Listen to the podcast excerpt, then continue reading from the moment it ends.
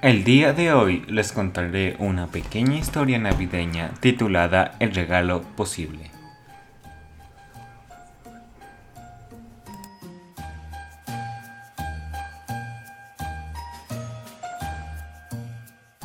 Aquel 24 de diciembre, las calles de Boston estaban repletas de turistas y residentes con abrigos de lana y ropa de franela. Compradores, vendedores y curiosos se remolilaban junto a mí. En los comercios sonaban las canciones navideñas y en las veredas los músicos callejeros daban lo mejor de sí. Todo el mundo, al parecer, estaba acompañado de otra persona que sonreía o carcajaba.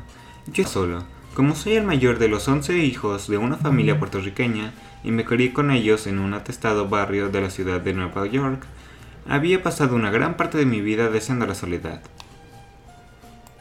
Ahora, convertido en un estudiante universitario de 27 años de edad que estaba afrontando la ruptura de una relación amorosa que había durado 7 años, por fin contemplaba lo que tanto había anhelado, pero no estaba muy seguro de que me gustaba.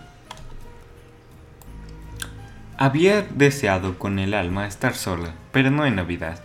Mi familia había regresado a Puerto Rico, mis amigos se habían ido a pasar las fiestas en fin de año en casa, y mis conocidos estaban muy ocupados en su propia vida. Empezaba a anochecer y el inevitable regreso a mi departamento vacío me provocó tristeza. Las lucecitas que decoraban las vidrietas y las puertas me atraían, y deseaba que alguien saliera de un hogar y me invitara a entrar en una habitación confortable y tibia, con un árbol navideño primoroso, salpicado de nieve artificial y colocado sobre un pie de terciopelo cubierto de regalos. Me detuve en un pequeño supermercado, y me deprimía aún más al ver a la gente llenando sus canastos con cosas ricas. Los dátiles, los higos, las nueces y las avellanas me hicieron recordar los regalos que recibíamos de niños en la Navidad. Porque los obsequios más preciados se reservan para el Día de los Reyes, el 6 de enero.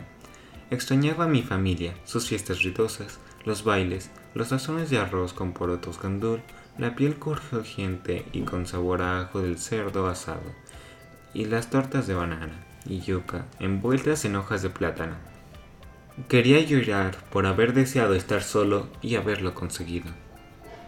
Frente a la iglesia habían colocado un nacimiento con figuras de José y María, junto al pesebre esperando la llegada del niño Jesús. Me quedé contemplando la escena con otros transuentes, algunos de los cuales se santiguaban y rezaban. Mientras me dirigía a casa, me di cuenta de la historia del peregrinar de José y María. De puerta a puerta, en busca de posada, se parecía mucho a mí en mi propia historia. Haber dejado Puerto Rico seguía siendo una herida en mi alma, y aún luchaba por saber en quién me había convertido después de 15 años de vivir en los Estados Unidos. Había llorado mis pérdidas, pero por primera vez lo reconocí que había ganado. Era independiente, instruido, osado y tenía salud. Me quedaba una vida por delante llena de posibilidades. A veces, el mejor regalo es el que nos damos nosotros mismos. Aquella Navidad me percaté de lo que había logrado hasta ese momento y me di el permiso de seguir adelante sin temores, es el mejor regalo que he recibido en mi vida, el que más valoro.